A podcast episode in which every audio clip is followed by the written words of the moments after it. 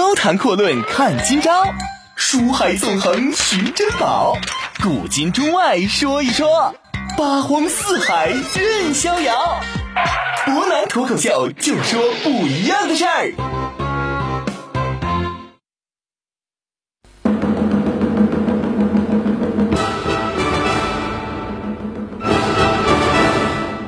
听众朋友，大家好，欢迎您收听今天的博南脱口秀。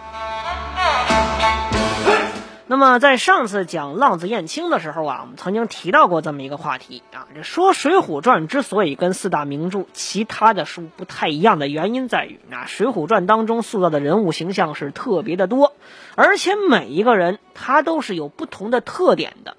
当然，我们也得承认一点，那对比起《三国演义》啊、《红楼梦》也好，《西游记》也好，这个重点人物描写的特别详细，《水浒传》虽然说呀是一百单八将的故事，但是。他真正是着重落笔，包括一个形象饱满的人物，还主要是以三十六天罡星为主，七十二地煞呢，大部分人被人是认作为啊功能性的角色，遇到游戏里边呢，就有这么一点 NPC 的意思，特别是我们说呀，招安之后封赏激励办法，大家会明显发现。举一个简单例子啊，我们征讨方腊回来之后，天罡星的几位呢？除去宋江、卢俊义，这是单独有奖赏之外，其他几个人，那么基本上我们举一个简单的，用金银方面来说，那就是彩缎一匹啊，金银呢，黄金一百两，而到了地煞星这边的时候呢，黄金只有五十两，而且还专门把这个彩缎给免去了，因此我们会发现。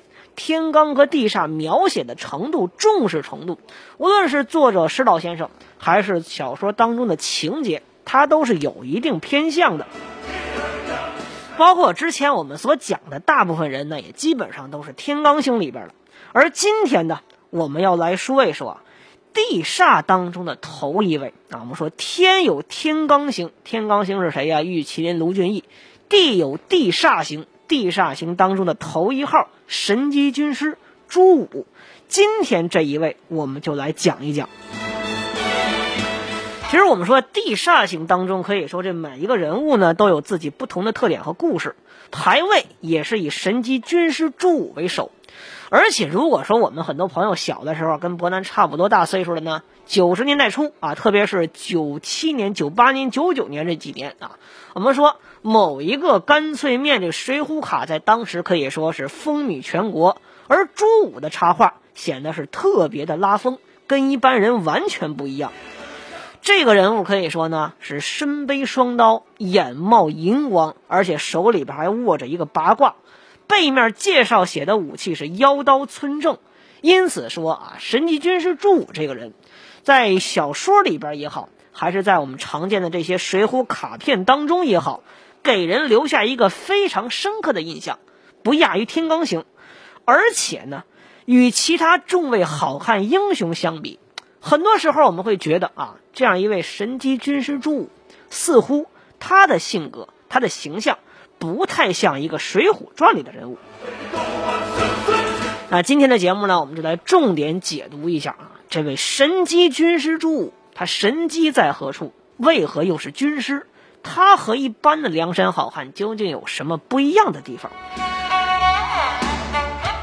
我们说朱武登场这时间是特别早的，史进呢是梁山第一位登场的好汉，而朱武呢，人家是整部小说当中第一位出场的山大王啊，可以说呢是少华山反政府武装的首脑。这小说当中第一次说的非常明白啊，为头的少华山三个头领之一，那就是神机军师朱武。定远人士能使两口双刀，虽无十分本事，精通阵法。这个大家都记住，虽无十分本事这句话，虽然说看起来呢是比较稀松平常的，但是它实际上是作者隐含着非常非常有深意的一句话。那么第二位好汉呢，姓陈明达，原是邺城人士，使一条出白点钢枪。第三条好汉姓杨明春啊，蒲州解良县人士，使一口大杆刀。其实仔细看一看，我们会发现这三位好汉有一个共同特点：虽然说他们占据了少华山，但是没有一个是本地人。我们说陈达是河北省过来的啊，杨春呢是山西人，为首的朱武是从安徽跑到陕西来当山大王的啊，这是什么精神呢？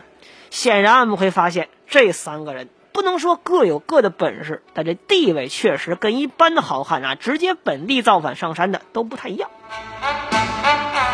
当然呢，这个文学界一直有一个说法啊，是朱武、陈达、杨春三个人分别代指朱元璋、朱家洪武、徐达和常遇春这三个人，而且朱武恰好也是安徽人士。如果说杨春和陈达也是安徽人士，那这个三个人基本上这个说法坐实了。当然，这个说法是否属实呢？以后有时间我们再来详细探讨。今天我们单说朱这个人。我们再来看一看啊，再来说一说这人的绰号，《水浒传》里边江湖好汉人送绰号是特别重要的。那么他们可以说是属于社会另外一层面的一种象征啊。朱武这个神级军师，我们会发现他的这个称号跟一般人不太一样。大部分梁山好汉呢，可以说都是属于这种啊扮猪吃老虎、动物拟人吓唬人的形象。比如说另外两位跳涧虎陈达。白花蛇杨春啊，典型的是属于中国式黑社会风格的，而且是相当对仗，而且这两个名字跟前一回里边洪太尉上山遇到一虎一蛇是完全相符的，因此我们说，作者之所以安排他们三个人在少华山这个地方待着，显然是有深意的。最后来说一说这三个人的技能啊。刚才我们提到朱武呢是虽无十分本事啊，这个本事很显然是使朱武两口双刀的刀法、拳脚功夫，这说明他单兵作战能力确实不行。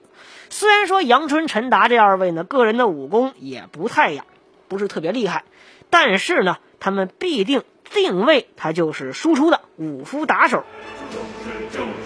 我们说这三个人里边，武功最低。绰号最特别，老家又离得最远的朱武，但是人家反过来却是整支队伍老大，因此我们说这样设定让人联想到梁山的初代木头领白衣秀士王伦。我们说这样一支队伍战斗力显然他不会特别强。呃，接着来说一说朱武所遇上的事儿啊，我们说少华山这三个人呢，打算去借点粮啊。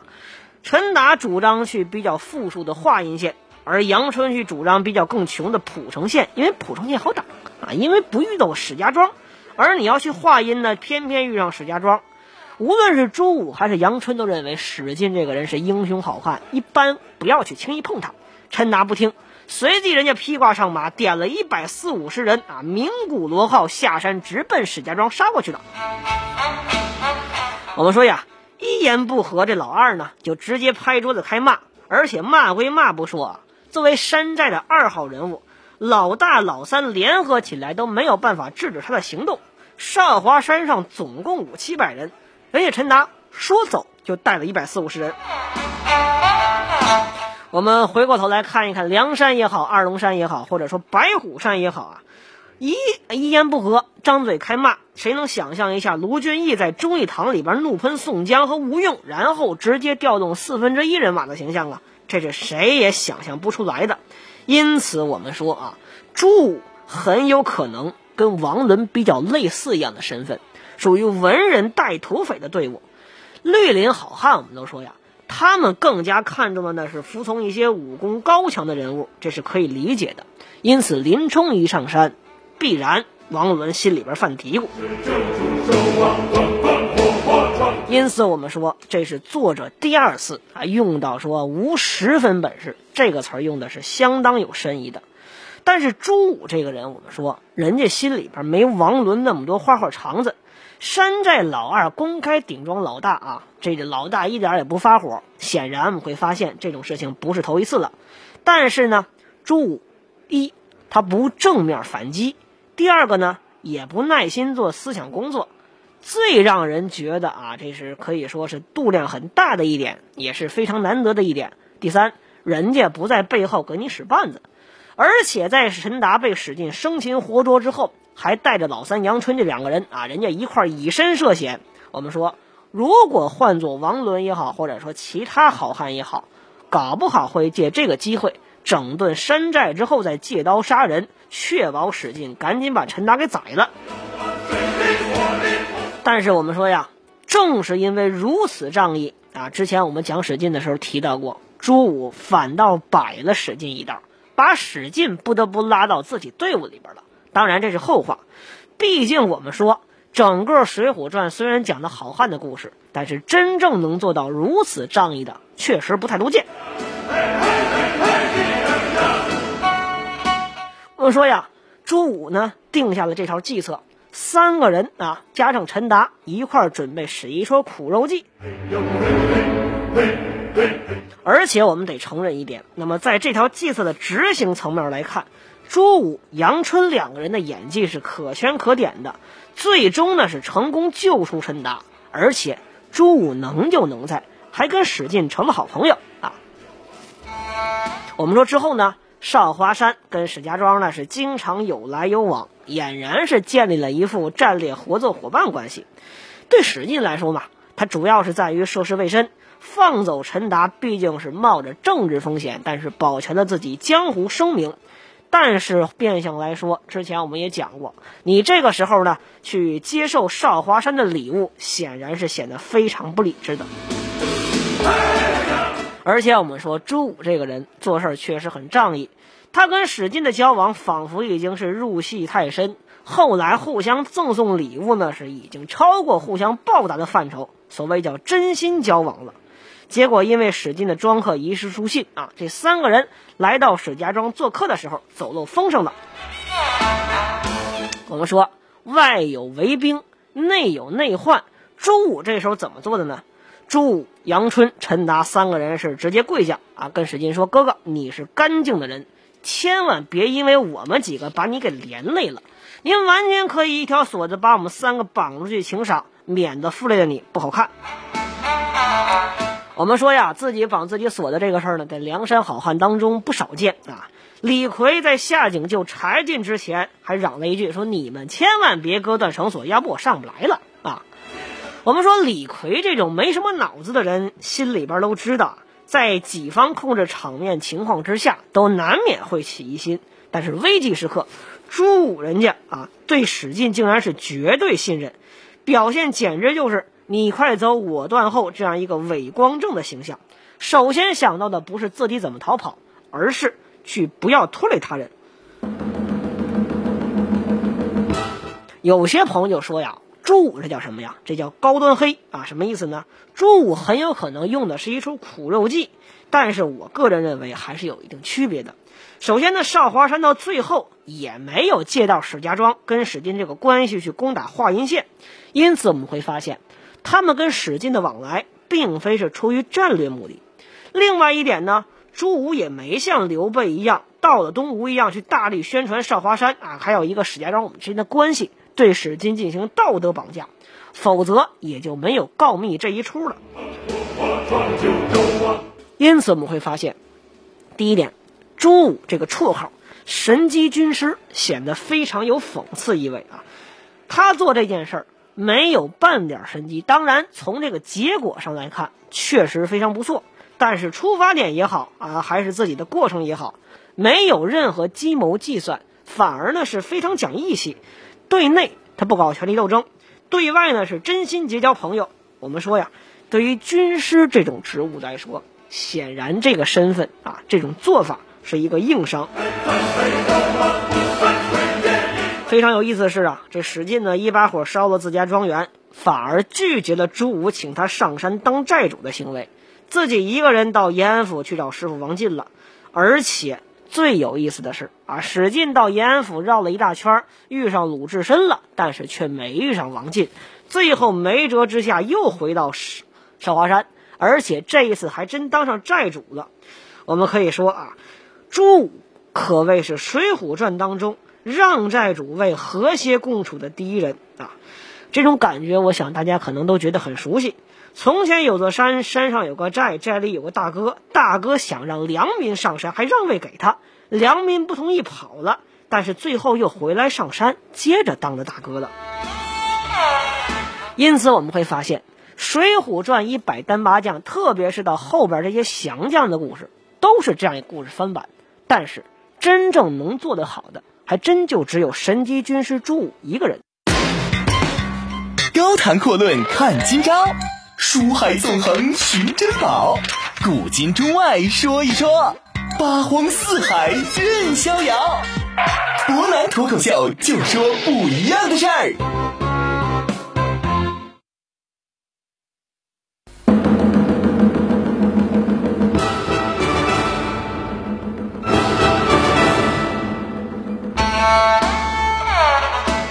各位，欢迎回来！您现在正在收听的是博南脱口秀。那么，同样提醒大家一下，博南读书会已经正式成立了。那么，如果您想加入的话呢，您可以在微信公众账号里面搜索“秦皇岛新闻八九一”啊，点击关注之后呢，您只要回复“读书会”或者回复“博南读书会”这几个字儿，您就可以扫二维码进入了。那么从今天开始呢，博南也会跟大家分享一些我们常读的一些书，或者说比较少见的书、少见的故事，咱们一块儿唠一唠啊，关于读书、关于人生的那些事儿。那我们接着来说一说神机军师朱武的故事啊。之前呢，在讲到堕落的守护者史大郎史进的时候呢，我们曾经提到过，史进的人生在朱武的影响之下，最终变成了一出悲剧啊，这话不假。但是我们要承认一点。朱武之所以让史进沦落下去，那并不是说朱武这个人有问题，而是当时整个的一个社会环境导致这样一个社会结果必然的出现。我们其实仔细看一看，会发现啊，《水浒传》小说当中所讲的这个三个人啊，应该说四个人，第一个故事呢，还是相当具有温情感的。这四个哥们儿可以说没有任何的心机，没有任何的斗争，反而融洽的像一家人一样。特别是到后来，这史进呢，非要到华州城啊去刺杀贺太守，结果呢，刺杀失败。而梁山也是因为他们几个人专门跑华州搞了一趟飓风营救。我们说细节呢不能较真儿啊，但是我们就是说，真正这是第一次，作为让朱武和史进等人为梁山所重视。显然会发现，少华山虽然说在此之前实力不济。但是在江湖上的名声还是有一些的。很有意思的是呢，在此之后我们会发现啊，朱武在梁山当中啊出场的机会不是特别多，特别是一个什么样的问题呢？在晁盖当权的这个过程当中啊，朱武呢一直属于比较隐藏的一派，说白了，人家出场不是特别多。唯独出场，这是第一次，同样也是最后一次。朱武、史进这几个人单独领兵啊，就是之前我们提到的，在芒砀山这个地方遇上这么一伙山贼啊，以混世魔王樊瑞为首的这几个人，宣称自己要吞并梁山大寨。结果呢，朱武这一次是出师不利啊，被八臂哪吒相冲还有飞天大圣李眼呢，是直接打了个屁滚尿流。可以说这一战输得非常惨，惨到什么程度？史进。就连自己的战马都丢了，而第二次呢，是由公孙胜作为主帅。我们说公孙胜这个人很有意思啊，不仅仅自己会法术，最关键的是武侯的八卦阵他也能摆出来，而且最有意思的是。朱武这一次是被派使前往高处自己插旗啊，观察敌军动向，并且打旗发信号，就跟当年定军山之战法正在定军山顶上面是一样的。我们会发现这样一个很有意思的现象啊，吴用对于军事上的很多像包括一些阵法什么的不懂，但是朱武这个人虽然没明确说他摆出过什么阵。但是他却能很快胜任打旗发信号、辅助指挥工作，这说明一个问题：虽无十分本事，但是朱武的理论底子是非常扎实的。在此之前，我们说他没发挥出来，原因是在于他不善于御下，说白了就是不善于统兵，但是很善于布阵。那么，随着晁盖死去之后，那梁山的军事人士呢是重新进行了一个大规模调整。但是比较可惜，朱武地位依然是非常低下。可以说呢，梁山好汉分三类：管事儿、打仗、管后勤的。这些打仗人员当中，朱武、陈达、杨春三位呢，都是最末列，只负责把守山后的一个小寨。他们的名字往后就是萧让啊，包括裴宣这些内勤办公人员了。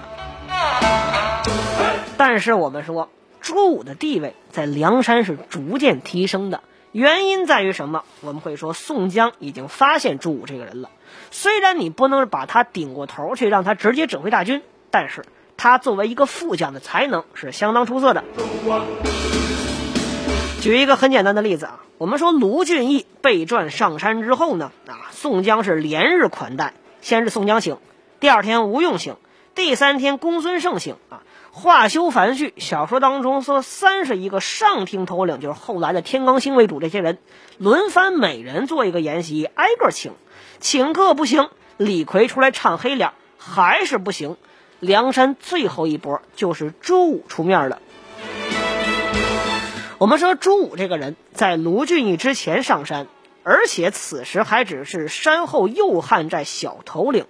如果论当时排名，比矮脚虎王英，咱们常说的王爷虎都低。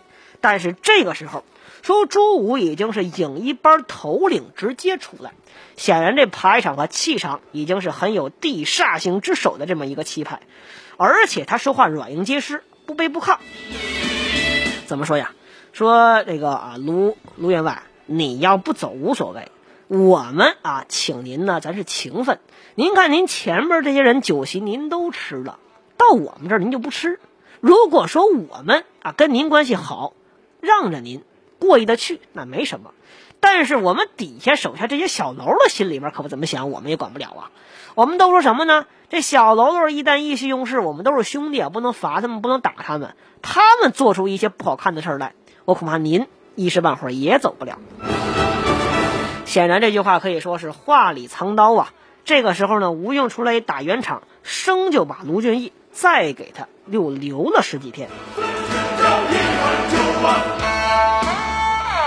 我们说呀，卢俊义也好，朱武也好，他们基本上在刚刚上山的时候的地位都不高。但是随着时代变迁，这个地位很快就发生变化。而朱武地位发生重大转折的期间呢，梁山最大变数就是卢俊义上山了。这是宋江成为梁山老大之后，我说之前啊，最后一哆嗦。原因在于卢俊义论实力也好，人望也好，还是江湖上的声名也好，都是很响的。最关键，这一位是真正能统兵打仗、梁山第一号人物，别人比不了。因此，我们说这个时候虽无十分本事，但是演技老辣，军事功底非常扎实。最关键的是，曾经的少华山配老大啊，现在是二把手，他就有了很高的利用价值。因此呢，到了梁山大聚义之后，朱武名派很高，直接是地煞之首。我们说排座次的时候，大家会发现资历呢特别重要，实力只是一方面。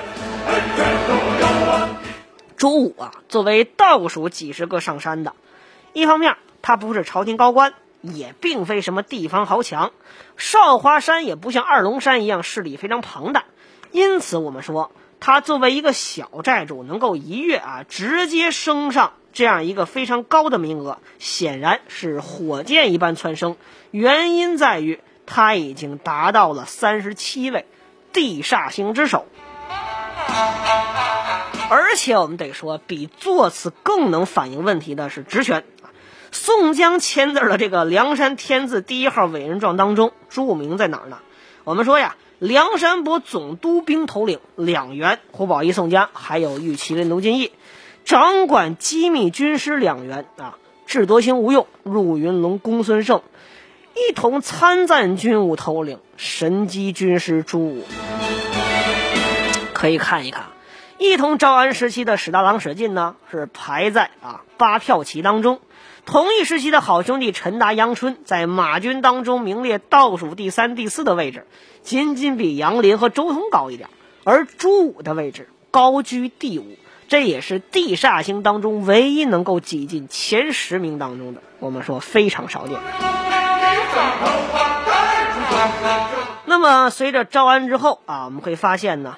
神机军师朱武在南征北战的过程当中，他真正在战场之上所起到的作用呢，是远远高于这个无用的作用。原因在于我们之前提到过，朱武这个军事生涯，他的军事功底是非常强的。最典型的，我们得说啊，无颜寿春的这样一个斗阵当中啊，这是辽国统军无颜统军呢布了一个在梁山整个小说当中极为罕见的混天象阵。这个阵法啊，我如果不难说它是梁山当中最强阵，恐怕没有人能够反驳，因为这个混天象阵确实极为难打。而正是神机军师朱武首先提醒孙江啊，你可以看一看九天玄女的这个神书。随后呢，也是朱武带着吴用两个人一起指挥九宫八卦阵的变形阵法，最终击破了混天象阵。可以说，这几次斗阵呢，是《水浒传》里边非常典型而且精彩的智商碾压。再加上征讨淮西王啊王庆的过程当中呢。王庆手下的统军大将西胜啊，布了一个李靖非常少见的六花阵。同样，六花是什么阵？是武侯八卦阵才两阵变形而成的。又是朱武让卢俊义想方设法打破六花阵。可以说，朱武的军事才能在招安之后是得到了极大的发挥。但是我们说。正是在南征北战、中通东征西讨的过程当中啊，朱武也逐渐认识到了人生的一大关键问题，同样也可以说是人生最最大、最难去思考、最难去想明白的一件事。就我们常说的，这人活着究竟为了什么？我们说呀，为什么说朱武成为少华山一派啊唯一能够存活下来的？哎，朱武的绝技确实不错。很多人说他有心机，说他这个人不一般，那究竟是这样吗？我们说显然不是。究竟朱武最后参悟到了什么？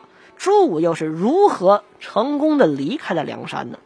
由于时间关系，今天就只能跟大家说到这儿。那么明天同一时间，我们最后来说一说神机军师朱武的最终结局。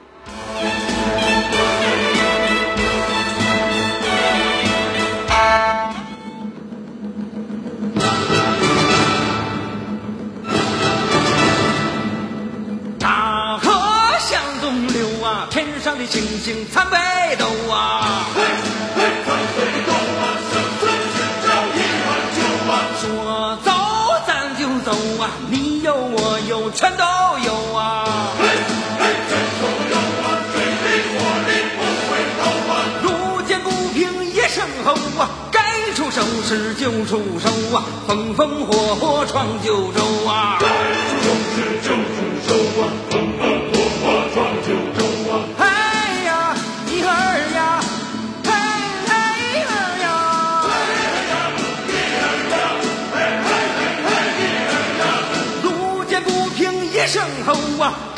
生事就出手啊，风风火火闯九州啊。嘿嘿嘿呦嘿。